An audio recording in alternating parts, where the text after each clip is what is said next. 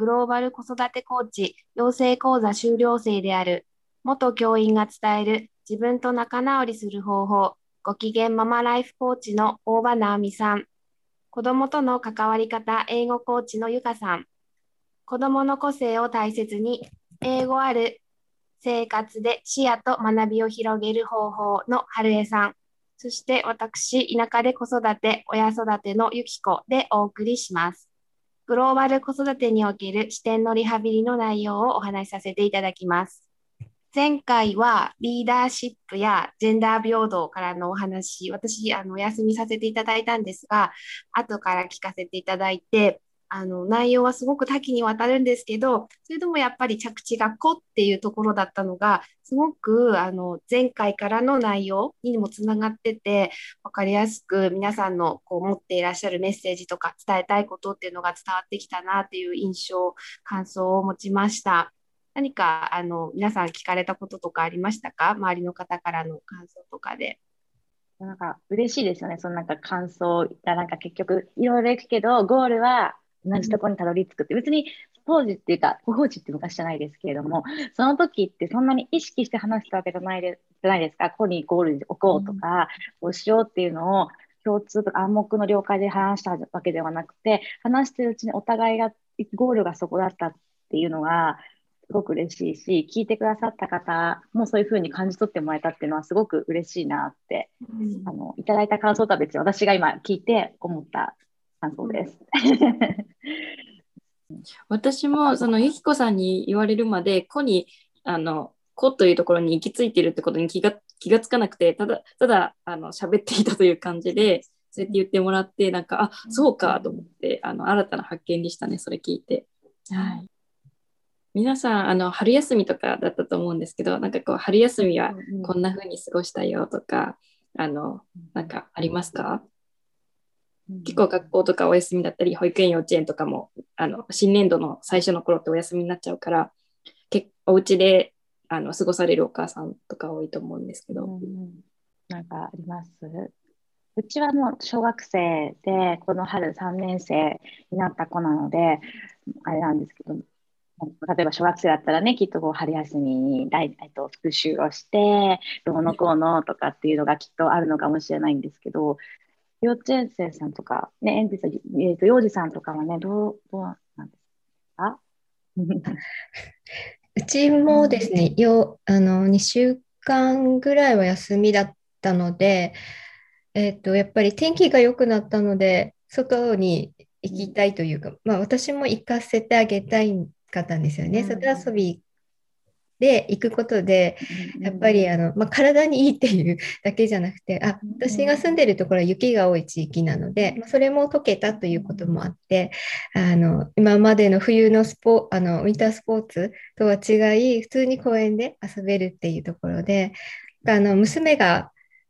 えっと、鉄棒にはまっててですね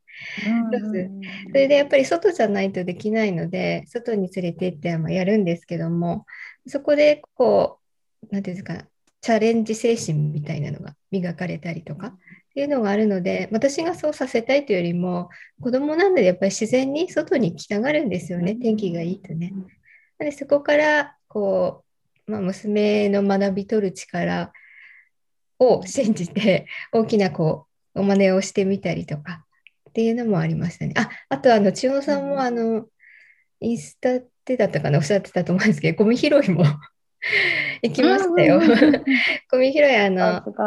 そうです環境のねあの話話をすることが結構多くなったのであ本当に娘があのちょっとすごいなと思ったのがそういう環境を学ぶにあたって自主的にゴミ拾い行きたいっていうふうに言い出したりしたことがやっぱりこう自分で考える力ができてきたとか自分で小さいながらにアンテナを張る力ができできてきたんだなっていうところがあのびっくりしたところですね親としてもね。うん、本当に夏あの春休みっていうのはあの皆さんの地域がまた違うかもしれないんですけどもこちらの地域はとても気候があの涼しくていいのであのそういう外に向ける目を向けるいつもこう内側の家の中のことだけだったんですけども外に向ける機会あったので、ということで春休み利用してました。うちも公園に行ったり、外探検したりっていうのをやってて、で、あの、うちは保育園なので、こう、て長い休みっていうのはなかったんですけど、それでもやっぱり天気が良くなってくるので、もうみんなでワクワクしながら外に行って、で、あの、ちょうど桜がこう今年早くて咲いてたの見たり、あの、カエルの卵がすごくたくさんあって、で、それが、あの、次の日に行くと、な、減ってておたまじゃくしに変わってたりとか、なんかもうそういうのを目の当たりにできて、あの、すごく大人も子供もワクワクしました。で、あの、そんな時に、あの、さっきのゴミ拾いじゃないんですが、あの、うちは環境の話は全然してなかったんですけど、その、カエルの卵がたくさんある沼地みたいなところに、なんかあの、キャンプ場になってたところだから、やっぱりちょっとゴミがあっちゃって、で、それをなんか、やっぱりよ、よく思ってない、カエルさんたちあれだと困るよね、みたいなことを自分から言ってきてくれて、で、あの、今までそういう環境の本だったり、あの、っていうのは見せてはいたんですけど、全然そんなに深くあの話してなかったんですけど、えっと、去年もその、ちょっと、えっと、桜のところに川にあったゴミの話に少し触れてたのが、なんかそのカエルのお家にゴミがあって汚れててかわいそうみたいなところから、なんかやっぱりゴミは出しちゃダメだし、これ拾うにどうしたらいいみたいな、ちょっと危ないところだったので、なんか自分なりに何かしたいと思えて、なんかその、今興味ある、例えば昆虫とか動物とか、そういうところからもう本当にリンクさせて、なんか自分からこう何かしたいって思えている姿が、なんかすごく嬉しくって、なんかもうお勉強じゃなくて自分のなんか自主的なこう気持ちからなので、なんかこう一つ育ってるところが見えて、カエルの成長も嬉しいんですけど、息子の成長も嬉しかった。春休みでした。あの、さっきもね、ちょっと言ったけど、小学生ってやっぱりこうね、よく本屋さんに行くと分かりやすいですけど、その前、学年、前の学年の総復習っていうものをなんかやったりとか、次の学年に向けての準備とかのものがすごくこう本、陳列されてたりとかするじゃないですか。だからそういう過ごし方とかがね、あの結構デイイメージなのかなーなんて思うんですけど、うちも毎日公園に行ってて、えー朝、えっとね、ちょっと自分のやりたいことやってから公園に行って、お昼食べに帰ってきて、また公園に行って、で、ちょっとなんか、あの、用事があって戻ってきたら、またでも少しでも遊びに行きたいっていうふうに、もう遊びに行ったりとかっていう感じで、もうずっと外にいました。うん。で、あの、うちはだからそういうワークで前の学年の復習をしようとか、次のためにこれをやっとこうっていうのは全然していなくて、特に言ってなくて、やりなさいとかっていうことも、一番何を大事にしてたのかっていうと、やっぱり6年間かけて、そういう、例えば学び、学習への基礎地を作っていけばいいって思っているので、あの、ね、勉強じゃなくて学びたい学習の方に向けてほしい。で、で、中学受験をするかしないかは別として、高校で、あ高校で、中学で高校受験があって、大学受験があって、普通にこう生活したら出会うものがあって、その時にはある程度やっぱり、まあ、偏差値高い学校に行けばいいってところでもない時代じゃないですか。自分が何をしたいのかってところなので、だから高い学校に行ってほしいとか、そういうふうに、まあもちろん親だから高いとこ行ったら嬉しいけれども、思ってるわけではなくて、とりあえずなんか自分で課題を見つけてほしいと思っていて、課題っていうのは勉強的な課題じゃなくて、今自分に何が必要か、何をしたらいいかなっていうふうに自分の中で見つけて、それに向かってじゃあどうしていこうかなって試行錯誤をして、じゃあやってみようって行動を起こすっていうことをしてってもらいたくって、そっちをこなっていった方が、絶対的に学習に結びつくものってあるんですよね。例えばやりたいものができた、そのやりたいものに向かうためには何をしたらいいのかとかって考えていったりっていう力になってくるので、私は学力をつけるというよりも、そういう思考の癖をつける時間をすごく大切にしているので、春休みはもうとことん遊ぶようにして、そこに行ってもらって、人ってやっぱ人と人との関わりで成長していくじゃないですか。いろんな人の考えだったり、いろんな人に触れることで、あ、こういう考え方があるんだって知るだけじゃなくて、あ、こういうふうに来たら自分はどう返そうかなっていうふうに人との対話でも生まれるし、外遊びだったらば、今日は同じ学年の子だけど、次は小さな子入れるからどんなふうにルールを変えようかになるし、うちなんかはいつも同じ公園に行くので危ないからやっぱそこしか行けないんですよね。そうすると同じ公園で毎日毎日何年も遊んでるわけですよ。大人だったら飽きるじゃないですか。だけど、その中で飽きずに遊ぶのは、子供がその中でどうしていこうかって、まあ、もちろん成長ともにできる遊びも変わってくるっていうところもあるけど、その中で思考するわけですよね。その時って、学力に直接結びつく思考とかね、こう賢さっていうのではないけれども、ただ、じゃあこういう場合はどうしようっていう考える癖がついてくるま、確かで、そういう時間でお友達と対話することによってまたその考え方に幅が広がってってなるので、もうとりあえず外に出してました。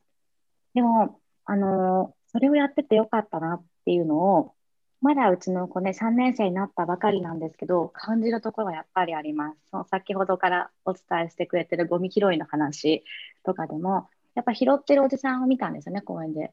で、私も手伝いたい、そういうの興味があるからやりたいなっていうのはあったんですよね。そしたらおじさんも手伝ってくれると嬉しいなっていうふうになって、やるって言っても、軍手つけてもやってっていうふうにやって楽しんで、で、自分が何ができるかなってまた考えて行動するにもなったし、あとは、あの、学習に対してのあの目標の立て方も上手になってきたというか、この前、春休み終わりって時かな、なんかあの、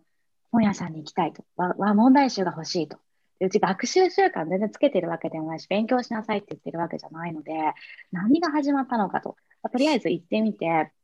見たんですよ。そしたら、もう20冊ぐらいバーって持ってきて、なんかこう、なんかテーブル、本屋さんにあるところに、でこれもこれもですができるわけないし、そのなんかでもと思って、その中でもピックアップしてもらって、何回聞いても6冊だけ残っちゃったんですよね。で、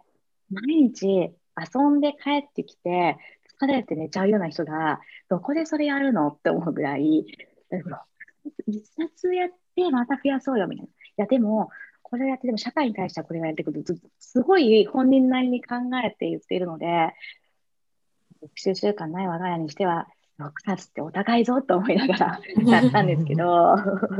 でも今のところ続いてるんですよ。なんか自分はこうしたいからこうするっていうのとか、こう自治体的に動くから、やっぱ続くし、まあもちろん今までもそうやってやってやってた時はあったけれども、やっぱりまだ学習に対してのバランスが取れてないんですよね。で、うち1年生の時に宿題全然やらない、2年生も全くやらない、遅刻する。でもそれをあえて、あの、尊重っていうと、なんかこう、ただ好き放題させてるって思われがちかもしれないんですけれども、成長とどういうふうに捉えていくかっていうふうに本人がバランス、学習に対して生活に対してのバランスの取り方を覚えていく時間として付き合っていったから、今、ちょっと整い始めてきて、うまく迎えるようになってきて、勝手に、うん、やってるんですよね。そうそうそう。だから、そういうふうな意味もあって、たくさん遊ばせて、いろいろ考えさせる思考の癖っていうのは本当に大事だなっていうのを、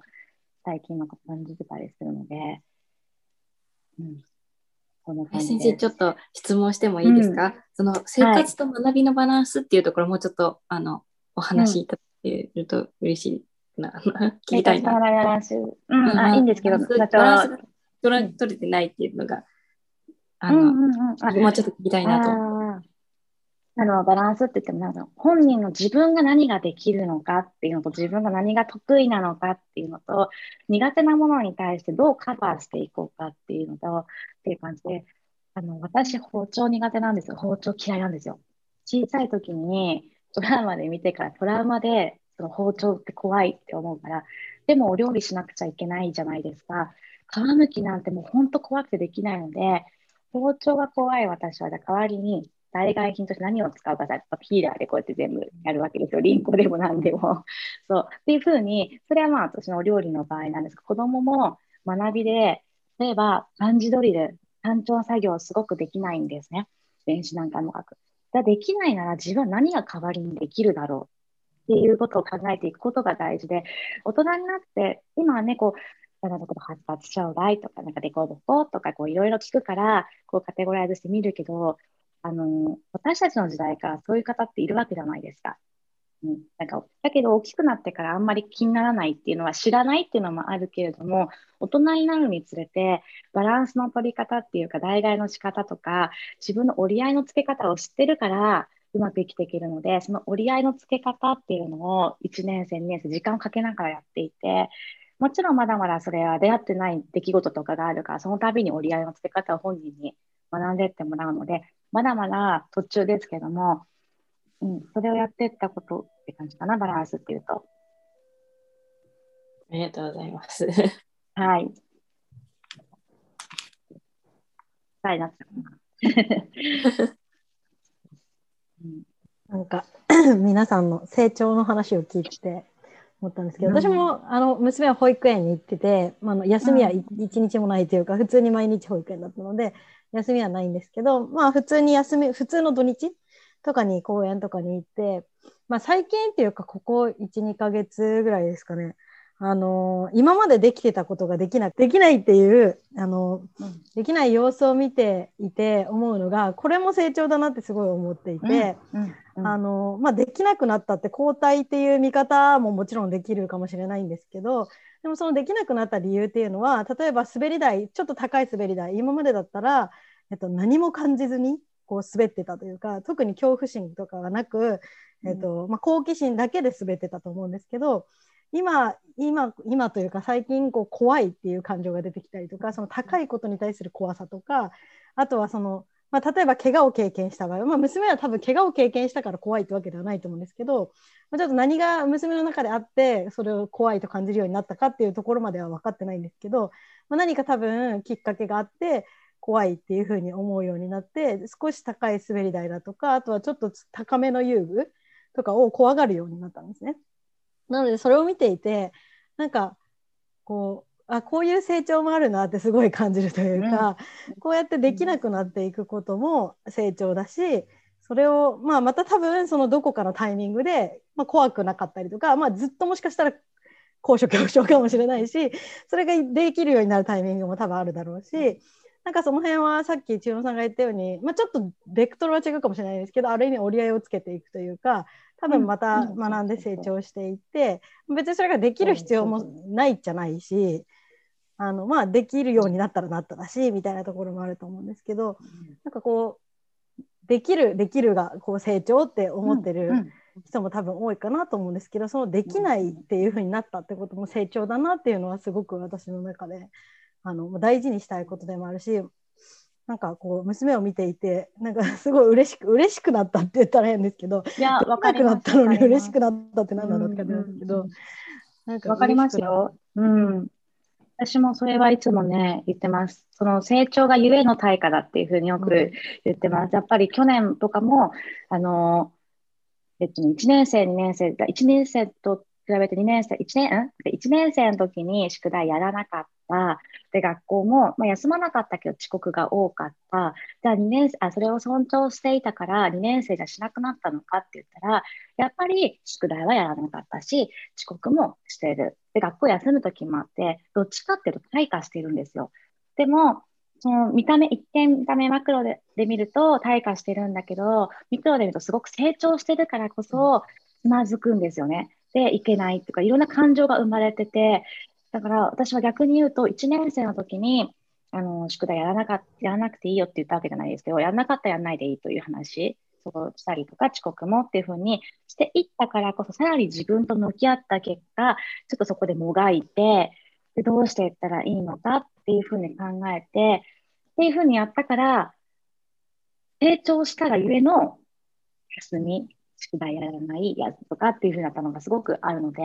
すごく今の分かります。うん、あの対価って大事なんですよずっと成長し続ける人ってまずいないんですね。右肩上がりなんてことは絶対なくて、必ず成長ってあの U 字曲線を描くんですよね。一回落ちるんですよ。で、やっぱ上がっていくっていうのを繰り返していくので、そうずっと右肩上がってるっていうのは実際は成長してないし、あのー、人が歩くときもそうですね。なんかこう、よたよたしてるときこそが一番バランスをとって歩き方を学んでるときじゃないですか。うん、うん、だけど、歩けてたとが、こう、バチバチだけど、違う、一番困ってる、こう、よたよたしてできてないときが一番成長してるときだっていうか、うん、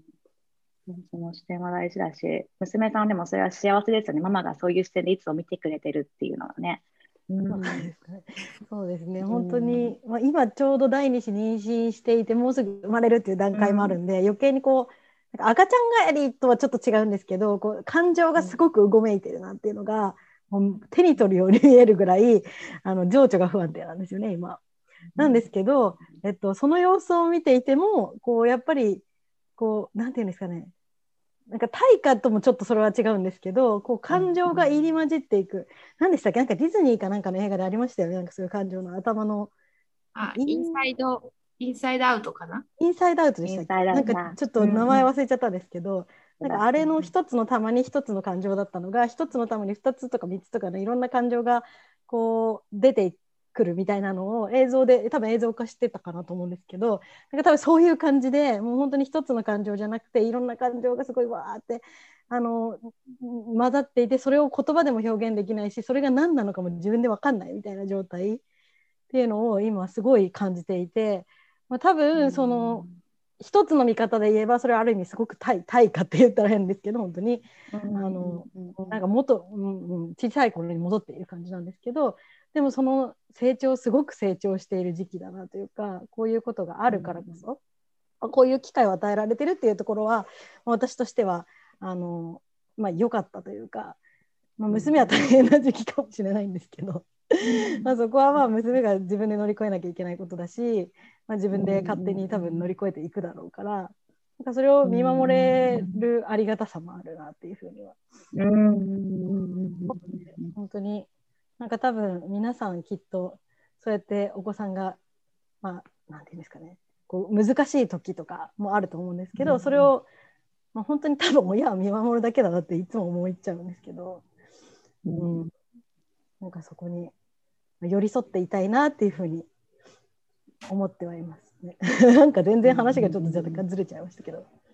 でも今、あの、ゆかさんとあの千代さん先生もおっしゃってたように、うちも2歳ぐらいの時、ゆかさんのあのお子さんが今の状況っていうのが本当に同じようにあって、で今5歳になったんですけど、また同じような状況なんですよね。だから、そのできることとできないことって、もう結構大きくなりまなるまであの繰り返されるっていうのをすごくひしひしと感じていて、で娘その外遊びで高い遊具とかも怖くないタイプで木登りとかもすごいするんですけどあとあの折り紙とかもも好きで折り紙もよくやってるんですね制作ものとか。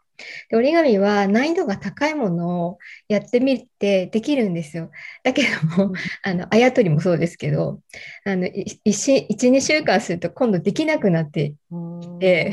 あのわめくんですよ。ねできなくなったっていう話で。そうするとあのとりあえずあの、まあ、み本当におっしゃるとおり見守るしかできない。っていうか見守る守るのがあの一番いいって。そこであの親が、ままあ、あの親の気持ちもすごいあの考えてみると、まあ、させてあげたいっていうのもあるし泣かないでほしいっていうのもあるし変な慰めにならないように自分もぐっとこらえてみて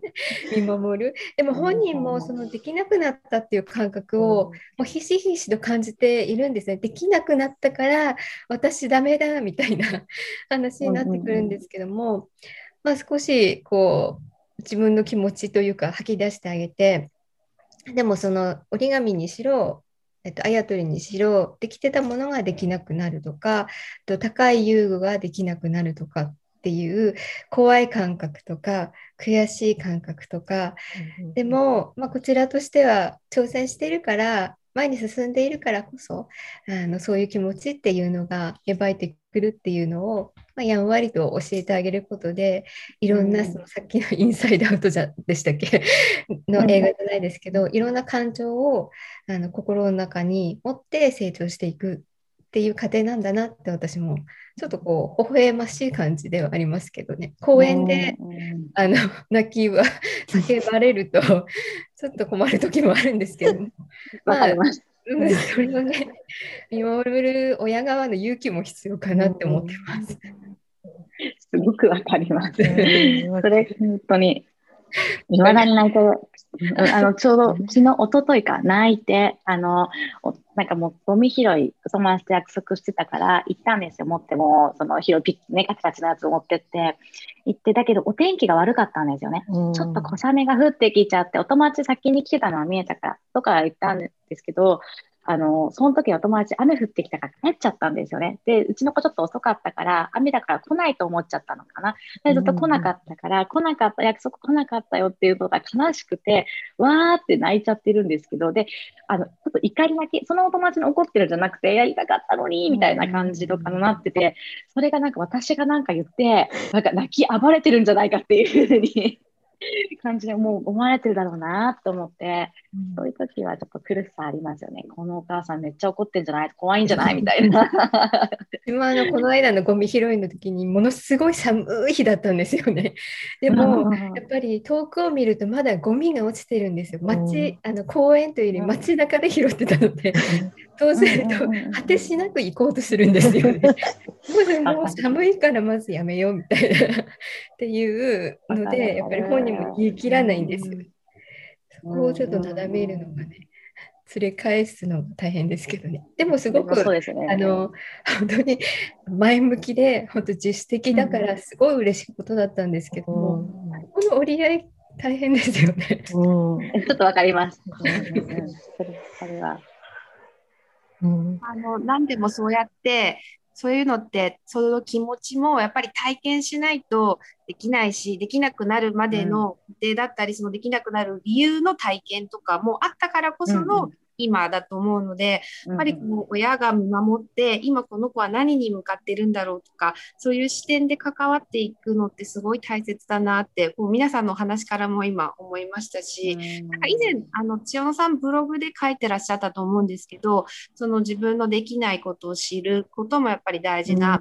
でっていうのも本当に子どもたち見てて思うので、こう、なんか変な話、点数で学びの質を測るとかっていうのは、もそもちょっと、それは、あの、お勉強ってところの視点ではあると思うので、ダメってことではないんですけど、でもこう、成長っていう大きなところを見たときに、自分が親としてどういうことを育ててあげたいかとか、どんなふうに育ってほしいかっていうところを考えたときに、体験させて、自分で折り合いをつけていく練習。それもまあ失敗ももちろんするんですけど、でももうそれも失敗しても大丈夫だよっていうのを伝えられる親でいたいなって思いました。あのその最近も本当に、えっと、インスタでも上げさせてもらったんですけど、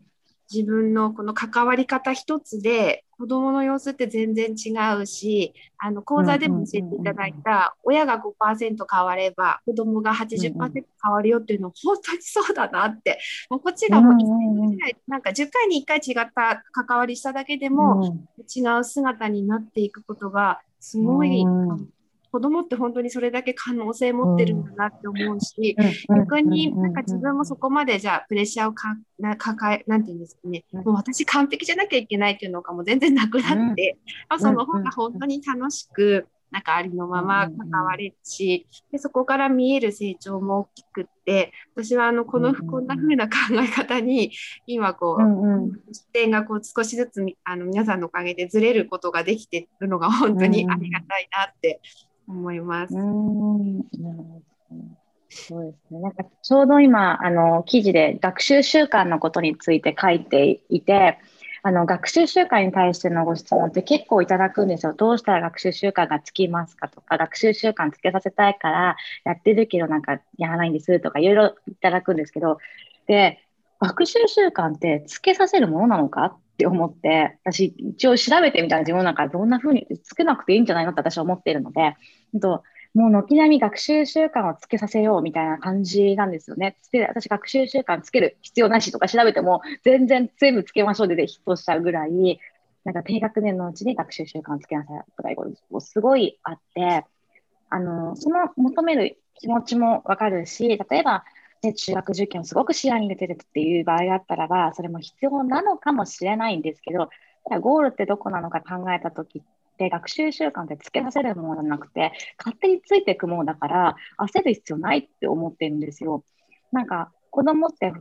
人間って元来なんかもう学びたい生き物じゃないですか。で、学ぶ力が子供は特にすごいじゃないですか。ゴールを知らないからいい意味で、あっちこっちにあってなって毎日成長していて、それが机に向かうっていう形ではないだけで、だんだんそれをでもそこの時間を過ごしていくと、机に向かうっていうフェーズに入っていくはずだから、信じて待つって大事だよなって私は思っていて、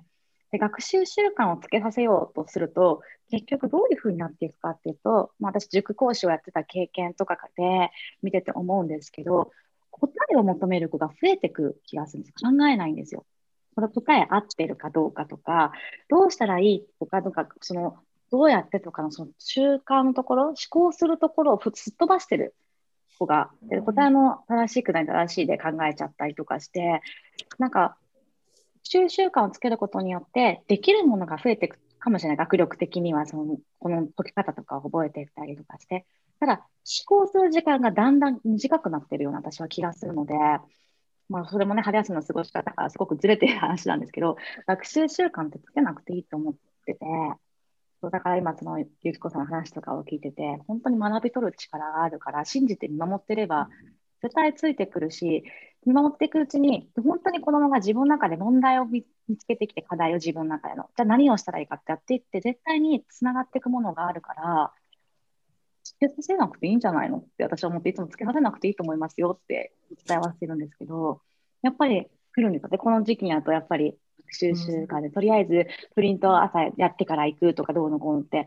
まあ、気持ちわからなくないんですけど、多分それってそんなにこなしてできるようになってても、そんな、え、ダメじゃないのって 思っちゃうので。なんか今、千代野さんの話を聞いていて、すごい思ったのが、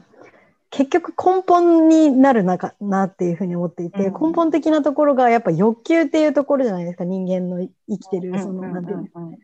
ま学びのも欲求だし学びたいっていう欲求とか、まあ、欲求があるから生きてられると思うんですけど、うんうんうん、子供って特に本当に欲求の生き物さらに大人よりさらに、うんうん、まあ、大人な理性とか、まあ、いろんな周りの的にね。そうですね、うん、あるので、まあ仕方ない部分もあるんですけどともう子供は本当に欲求の生き物だと思うので学習習慣っていうところもその根本的に自分が学びたいっていう欲求がなかったらそれは本当にただの習慣なんか変な話ですけど、うん、欲求からついてたまたまたまたまついたというか欲求を追い求めていたらついた、勝手についた習慣なのかつけられた習慣なのか みたいなのって多分全然、ま、なんか質が違うと思うんですよね。それこそつけられた習慣とか、まあ毎日やってるからなんとなくやってるみたいなものって、それこそ本当に答えだったりとか、最終的なその結果が分かればいいみたいなところにたどり着いちゃうのかなと思ってるんですけど、まあ、欲求自分がこうしたいからこれを知りたいからっていう欲求から自分の自己欲求から生まれたものって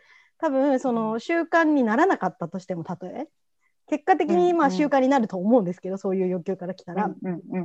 結果的に習慣になると思うんですけども習慣にならなかったとしても学びというか自分の中に溜まっていく蓄積されていくものとしてはすごく大きいんだろうなっていうふうに思っていて、なのでその根本が習慣をつけるっていう最終結果っていうところに目を向けるっていうよりもやっぱり根本何で習慣がついたのかっていうのが結構大事なのかなっていうのを話を聞いていて思っていて。なのでまあ習慣って本当につけるものじゃなくて勝手につくものかなっていうのは思って、その欲求に、うん、子どもの欲求にどう向き合うかというか親がどういうふうにそれにそれこそ付き合うかっていうところで結局習慣って勝手につくのかなって私も思うなっていうのを、そうです。ねわかります。うん。のそれ私ちょっと思ったのが学習習慣をつけたいですっていう言葉の背景にあるのが親が何を学習っていうふうに捉えているかっていう部分もあるかなと思っていて、なんかこう学校で話を聞いているとあの学習っていうと机に向かって宿題をするとか、学校の課題をすることだけが学習だというふうに捉えられているような感じがして、そうじゃなくてあの普通に遊んでいたりなんかこう自分が興味のものあるものに向かっている時ってもう学んでいるじゃないですか。だから、そのなんかこう学習習慣をつけたいっていう風な悩みを持つっていうことはそもそも何かしらそういう学習とはこうあるべきだとか、あのこういうものがあるべきだっていうものが前提にあるのかなっていうふうに感じたんですね。うんうん、でも、そのやっぱり親だからどうしても学校の成績とかうんぬんって思ってしまうのは仕方ないんですけどその学校での学習はあんまり興味がない子もいるじゃないですか。学校で決められているのはもうカリキュラムが決まってるから、日本でっていう国で、どこでも共通するように。でも、すごい車が好きな男の子とかがいて、あの私が関わったので、その子ってめちゃめちゃ車の車種とか、車の部品とか、エンジン音はこれによって違うんだって、中学校1年生なのに知ってて、私も全然よくわかんなくて教えてみたいな感じで言った子がいたんですけど、その子あんまり勉強が好きじゃなかったんですよね、学校から出されるような。でもそれって私から見たらすごく学びだし、将来的にこう車とかのお仕事していったら楽しそうじゃないのかなとか思ったりもしたんです。その学習習慣つけたいなっていうワードが湧いた時に、何をもって親あの親御さんは学習と思ってるのかっていうのをちょっと一回自分に解いてみるのもいいのかなっていうふうに今感じました。うんうん、いや、本当そうですよね。だから、あの、そう、そういうのを私すごく感じることがあって、去年か、その、なんか、ジャパンタイムズな、あの新聞の載った時に、ね、好きな言葉っていうか何かありますかみたいなことで言ったのが、無駄なものは何もないみたいなことを言ったんですよね。それが出てきたのは、お家の人が、ただ公園で遊んでるとか、ぐるぐるしてるとか、ゲームしてるとか、それを無駄って捉えていることがすごく多くて、いやそこにも学び要素があって、その子はそれで学んでて、伸ばしてて、可能性がそこにあって、だから、無駄なものは何にもないよって、全部が学びになってるよっていうのすごく私もいろんな人と関わってて思うので、うん、なんかすごく今のもわかる、あの、な、直美さんがおっしゃったの、あと、ゆかさんがおっしゃってた、こう、欲求で自然的に発生するみたいな、あれも、ね、この後、あの、クライアントさんに言っていただいたのが、うちの子の場合ですけど、なんかこう、インストール系じゃなくて自然発生系ですねって言われたんですよ。だからすごくその、今、ゆかさんが言ってたのすごくわかる。インストールさせて何かができるようになったんじゃなくて、自然発生できるようになってることが多いみたいな、その方うまく言葉使われたなって思った印象があって、それを思い出したんですけど、受験とかをね、視野にしたら、やっぱり時間勝負っていうところもあったりとかするので、頑張っちゃうおうちの方の気持ちももちろんわかるますよね。まあ、その受験ゴールにしてはいないんでしょうけれども。今ちょっとちらっと聞いてゲームっていうワードでちょっと思い出したことがあって、うんうん、私も答え出てないのでバッて投げ投げたいなと思う話題なんですけど、うん、あのある塾塾の先生のえーと、なんかお話かなんかを聞く機会があってその時に塾の先生が5教科とかその中学校で学ぶ英語とかってその学ぶことによってどんな能力がつくのかっていうあのそもそも知識っていうのは大人になってからはあまり使わないじゃないですか、5教科とかそういうのって。でも、そのことを学ぶことによってどんな視点を学んでいるのかみたいなお話をされてたことがあったんですね。で、それを聞いた時にちょうどゲームの話が出て、ゲームも本人がめちゃくちゃやりたくてもうゲームをめちゃくちゃ極めたいっていうんだったらゲームはありなんだけど他に楽しいことがないからしょうがないからゲームっていうのはちょっとアウトですみたいな話をされてて、うん、ああなるほどっていうふうにちょっと私は思受け取ったんですよ。でまだそこから先私今考えてなくて今そこでなるほどで止まってて言語化されてないからこの話題皆さんに振って皆さんどう考えられるのかなってちょっと聞いてみたくなっちゃったこのゲームに関して。うんうんなんだろう、その子が本当にやりたいっていう、そのもうゲームが好きでもう極めたいっていう、うん、欲のもとだったら OK だけど、なんかその自分に夢中になれるものがないからゲームに行くっていうのはアウトっていうのはどう思われますか、まあ、そのゲームに向かってる姿が惰性なのかどうかっていうか、こう受け身になってるのか、自分の中で思考して進んでるのかが私の中では境界かなって、まあ要はそのアウトも受け身だからアウトなんでしょうけども、その、やることがないからみたいな、そこだと思うんです。そこかなと思ってて、例えばタブレットとかもそうだと思うんですよ。ゲームに限らず、タブレットもなんとなくやってるんじゃなくて、何かをしたいっていうツールとして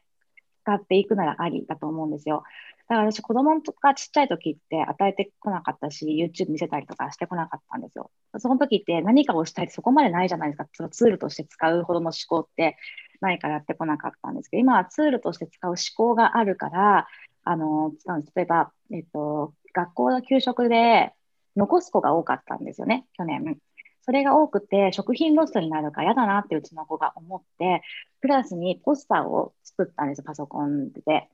で、それで持ってって、だからそういう時パソコンバーって使ったり、タブレット使ったりとかして、自分は全然 OK、時間を超えてもまあいいやって思ってるんですよ。っていうのはなんとなく受け取ってるんじゃなくて、自分でこうしたいからってやってるから、その時はそこにやればいいと思うので、やっぱり。でゲームもそうだと思うんですよね。なんか、例えば、うちはゲームではないけど、マイクラだけはやっぱりやってて、マイクラもなんか今日はこの世界をこういうふうに作りたいっていうふうなことを言ったりとかするので、だったらやればみたいな感じ、なんとなくやりたいっていう雰囲気だったらば、私はダメとは言わないけど、あの、その子供には。だからこういうことしてたらとかいう選択肢をまた出してみたりとか、選択肢出してもそれ選びそうだなと思ったら一緒に遊びに外に出したりとか、なんかこうすればちょっと外に目が向くなっていうふうになるので、そういうの提示したりとかして、これは受け身になりそうだな、そうじゃないなっていうところで私は線を引いたりしてますね。あの私もその中でこうざざっとこう1対1でお話したわけじゃなくて、その方が Zoom のオンラインでこう大勢のお母さんに向けて話をされてるっていう中で聞いて、でも私の中で、あ、すごくこう、いい視点というか、あ、なるほど、ゲー大体みんなの、あの、一般的な人ってゲームはいい、ダメってこう、しとか、なんか YouTube はいい、ダメみたいに、こうなんかしちゃうんですけど、その方は、その子供が、あの、林先生の言葉であのクリアになったんですけど、主体的に行くのであれば、あのゲームっていうのはいいものなんだけど、あのこう受け身になってのゲームになってしまうものは、あのダメですっていうふうに捉えたらいいんだなってこう今言語化してくるようになったので、ありがとうございます。でも、すごくこう、その方が話をされて、なんか一般的にこう、いきなりゲーム、うんうんじゃなくて、そのゲームに対してどういう関わりを持たせるかっていう視点で考えるっていうのが大事だなっていうふうに、うんいい視点だなと思って。そうですね。うん、そうですよね。なんかゲームって別に悪ではないなって、まあだから私ゲーム好きを与えてないので、与えない側はいるので、悪と思ってるわけではないけど、今はそこまで必要じゃないなって思ってるだけなんですけど、ですけど、そう、悪ではないし、どう、だから子供を見るって大事ですよね。どういうふうに子供が付き合ってるのかなっていうことですよね。なんか物でどうこうっていうよりも、こちらの視点っていうのも。なんかゲームの何をもってゲームその絵が好きなのかとかっていうところもまた見方の一つかなって、ゲームって言ってもいろんな種類のものがあったりとかいろんなカテゴリーとかにも分かれるからそのゲームじゃ、ゲームってざっくり大きく言われるとちょっと例えも難しいんですけど、でもやっぱりそれの中でその自分の子供がなんでこのゲームなのかとか、どうしてこの種類のものなのかとかっていうところを親が一つ視点として持つと、なんか声のかけ方とか、関わり方とかもまた、あと伸ばし方とか、つなげ方、なんかこう、代替のものとかの紹介にしても、その好きを伸ばすっていうことも自体も大切だから、全部をその否定するんじゃなくて、例えばゲームしてて、どんなところが好きなのっていうところからこう親子で会話することでたくさん自分の持ってる考えを伝えてくれたりとかそのゲームについて説明する能力とか要約する能力今こんなことがあってとかっていうのも、あのなんか話すで何て言うんですかお話しするのが 上手になるというかなんかこうえっ、ー、と、ゲームイコール悪じゃなくて、そのゲームの中のどんなところが好きで、でそこから生まれる会話の中からなんか広げていくとか、なんか私も子供がもう少しでゲーム、今年長さんになってて、あの、やっぱりお友達とのお付き合いの中で出てきているらしくて、でこうどうどうこう向き合っていこうかなって思った時にでも今の彼の様子を見てた時にやっぱ圧倒的にこの好きっていうパワー欲求からの学びにつながっていくところとか自分のこうじゃあ今度こういうふうにしたいとかっていうなんかこうアンテナがすごくてこの好きっていうパワー大事にしたいなって思ってるのでこういざじゃあゲームってなった時はそういうところを一度あの親が考えてで、こうそこどうしていけばいいかなっていうのを考えていけばいいのかなってちょうど思っているところでした。うん、それがこう、うん、私の企業、お知り合い起業家の方が、そのゲームが好きっていうパワーを使って、あのゲームって遊んで飽きてしまうものとかも出てくるじゃないですか。で、新しいものが欲しくなった時に、じゃあどうやってお金を作ろうかみたいなゲームを買うためにっていうのを考えさせて、そのお金を作るっていうことを、あの、一緒にゲームゲームの好きのパワーを利用してあのやられてましたね。でなるほどと思ってこうやって、あの起業家の人ってその自分の時間給をいかに高めるかとかいかに短時間で多くのお金をあのなんていうかこう利益を取るかっていうところの考え方だからそれを子供にゲームの好きを生かして、どうやって今までの古いゲームをあのなんだろう、お金に換えれるかみたいな、そういうことを教えられてましたね、ゲームのパワーで。うん、いや、でも本当そうですよね。ツールとしてどういうふうに見なしていくかっていうことが大事で、で、避けたいものこそ避けないできちんと向き合った方がいいと私は思っているんですよ。例えば、今で言えばそのゲームだったり、流行りで言えば鬼滅の刃だったり、あと、歌で言うと、うっせー、うっせーってあれ何？タイタイトルあって何ですか？わかんないんですけど、あるじゃないですか、曲とか。なんか聞かせたくないな、見せたくないな、触れてほしくないなっていうものには、むしろ触れちゃった方が早い段階で、特に早い段階でっていうのは子供が小さいうちにしっかり向き合うっていう意味で、ちっちゃい時って割と話聞いてくれるじゃないですか。やっぱり大きくなるとよりも、うん、だかそのうちに触れて、で、そこを通して、その出来事とか物事を通して、それをツールにして、心の成長を育んでた物事の見方とか育んでいくことが大事だなと思うので、最近鬼滅とか一切見てないんですけど、その見回りの鬼滅のブームから鬼滅に触れるというか話に触れてどんなものなのかっていうのを、やっぱ見なくても絵的なものだったりとか、入ってくる話でわかるものとかがあるの話したり、その曲に関しても、どうしてこういうね、なんだろうねっていう話をして、そういうふうに言いたくなる年号の話だとかね、あとは言ったらどんな、受け取る人はどんな気持ちになるのかとか、そういう話をしたりとかして、向き合うから、なんか逆にいい機会をもらってるなって思うことがたくさんあります。かけたらもったいないですよね。うん。うん、私もあのさっきのあの直井さんのゲームの話をずっと考えてたんですけどもなんかこうこうだからダメとか目的が、まあ、目的があるならいいとかっていうのもそうでなんですけどもあの親も一緒にその今千代野さんおっしゃってたように一緒にとりあえずゲームならゲームやってみるっていうのもいいかなと思って、で惰性かどうかっていうのはやっぱりその子が今ゲームをやってる瞬間と関わって惰性でやってるなとかどうして今やってるのってその先そのあのゆきこさんの話にちょっとつながるところがあるんですけどもまず子どもがどうしてそれをしているのかどういうところに面白さを見つけているのかとかっていうところが分かったら、まあ、共感につながるっていうところがありますよね。でそれでこうそこからあのコミュニケーションが生まれてどうやって生かしていけるかとか今の「鬼滅」の話もそうですけどもやっぱりある程度子どもが見ているものを一緒に見るっていう視点が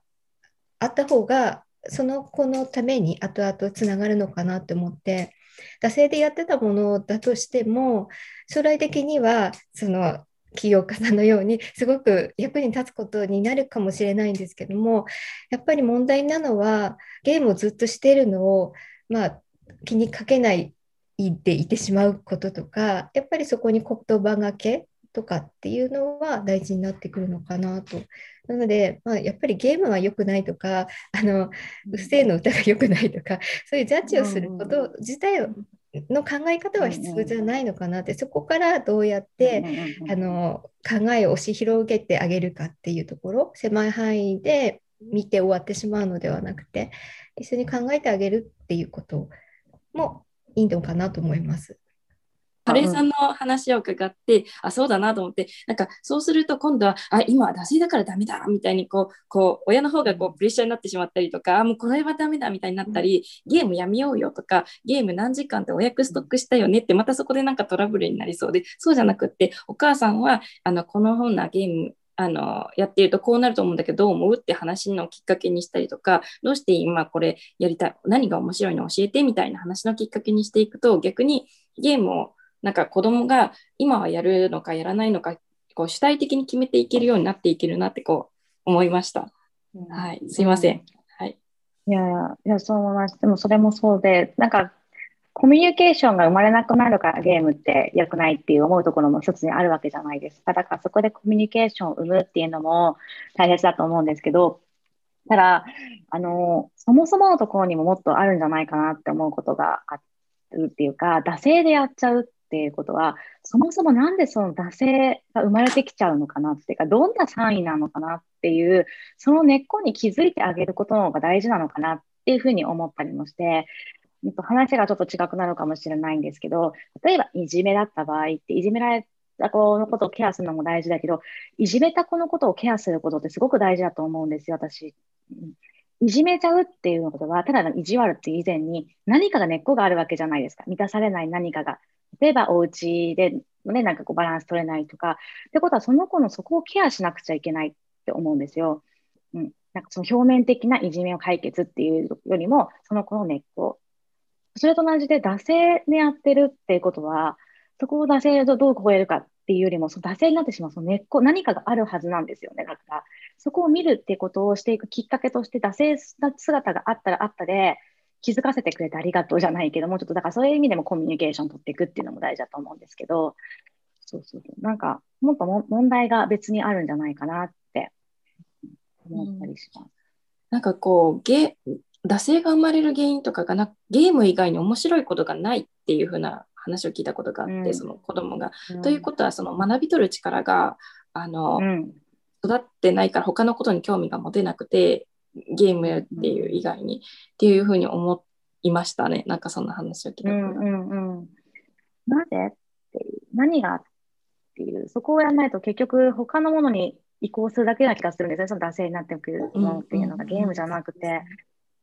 あの中学生のクラスをあの教えてた時になんかやっぱりそのゲームが好きになってきていた子がいたんですよね。途中まではそれほどゲームに興味はなかったと思うんですけども学年が上がるにつれてゲームを結構夜中までやってるっていう子がいたんですよ。でどうしてなのっていうふうにあの聞いたらやっぱりあの大人が絡んでくるようなゲーム大人と一緒に対戦ゲームをできるとかっていう風になると自分の学年の子たちよりもなんかこうゲームの内容はちょっとよくわからないんですけども大人があのまその子にとってはそこで学んでゲームのあのスキルが上がっていくっていうところが楽しい学びになってしまったっていうところがあって、結構私には衝撃的で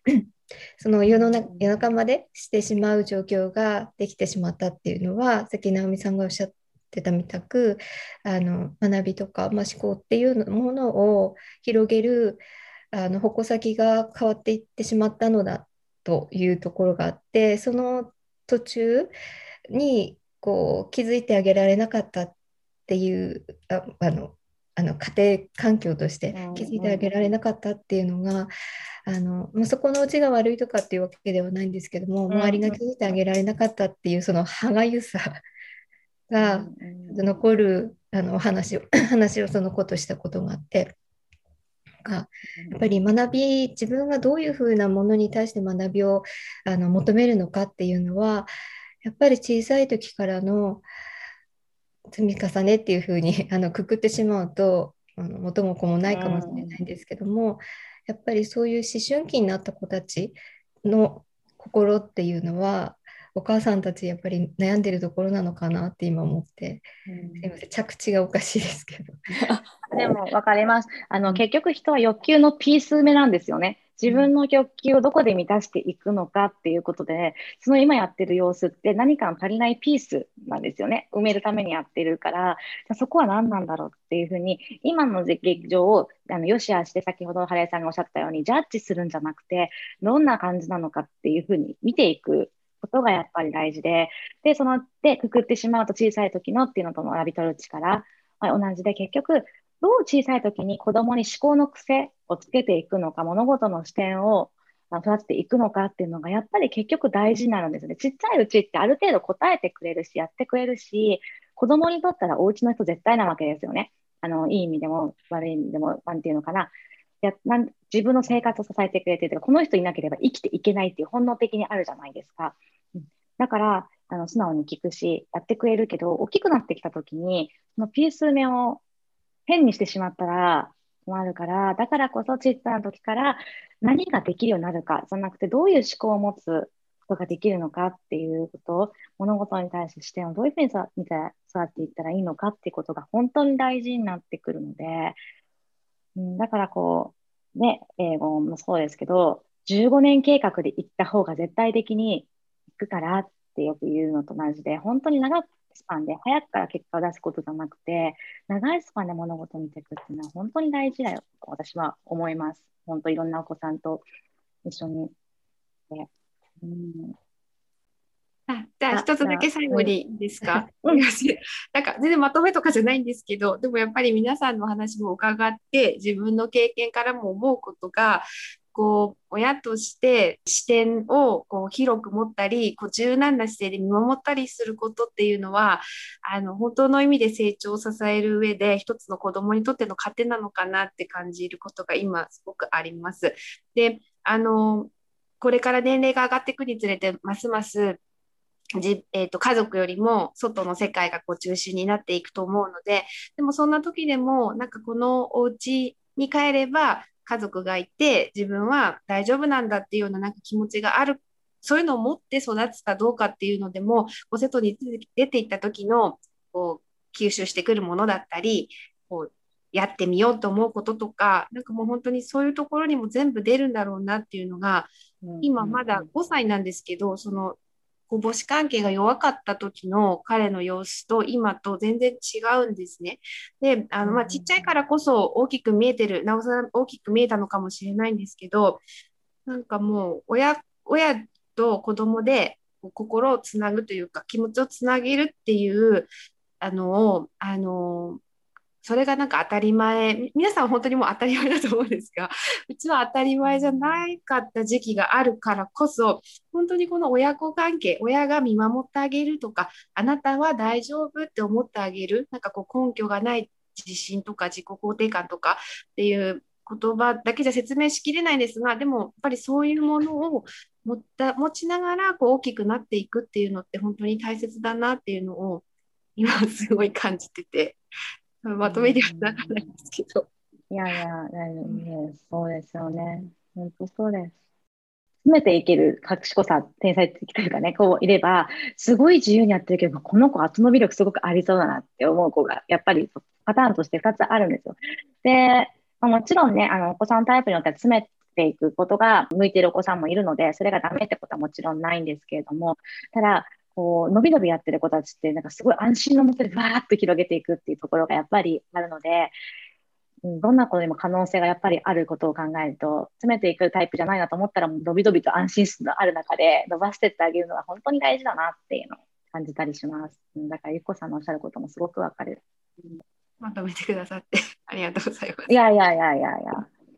なんか、そう、皆さんの方でなんかこう、お知らせとかありますか？あいいですか？あ今あの、うん前回のラジオの時にもお伝えしたんですけども、あの子育て日記英語添削、今も募集しておりますので、あの英語やり直し英語あのしたいなって思っている方ですとか、あとお子さんとの英語の関わりを、あのうちもそんなに英語の関わりしてないんですけども、まあ、そういうものをきっかけに、あの楽しいっていう気持ちをお子さんが引き出してくれたなっていうふうに思う方がいらっしゃいましたら、やっぱり始めてみると世界が広がるっていうのは英語に一度でも関わったことはすごく経験があることなのかなと思いますのでそういう楽しさだったりをあの感じることができますのでとてもあのおすすめ させていただきたいと思います。あの日記の添削あの文法の添削だけではなくて私が考えているのは添削あの書いていただいたものを通してちょっと皆さんとコミュニケーションを取りながら進めていきたいなっていうところがありますので普通の 添削だなっていうふうに思わないでとてもあの何ですか楽しく進めさせていただければいいなと思っていますのでよろしければ受講してみてください。自分を見つめ直しながら英語のブラッシュアップもできる感じがすごくリンボーマインドチェックシートと、えっと、お金でこう仲良くなるワークシート4ステップをあのお友達登録特典として、えっと、配布しています。で、えっと、お友達登録をしてもらった後に、えっと、そのワークシートの解説配信っていうのを、えっと、1週間に1回あのやってますので、もしよろしければお金に興味がある方、よろしくお願いします。お金の向き合い方も子育てにつながるところありますからね、余裕の持ち方、あのお金に余裕があるとかじゃなくて、心持ちとしてのね、ありますからね、つながるの。あ、あのー、養成講座を、えっ、と、募集をするかもしれません。いや、すると思います。なんか結構、去年ぐらいからずっとお問い合わせいただいてたりとかしていて、そろそろまだやらないですか？っっていうふなのを何件かいただいているので、やろうかななんて思っているので、ちょっと興味がある方はチェックしてもらえればと思います。春休みの話から 広がっていきましたが 面白く展開しますね。どこ行っちゃったんだろう、春休み。こういう感じですよね。私がそらしてた。申し訳ないです。面白かったです。また、いろ話できたらと思います。ありがとうございました。ありがとうございました。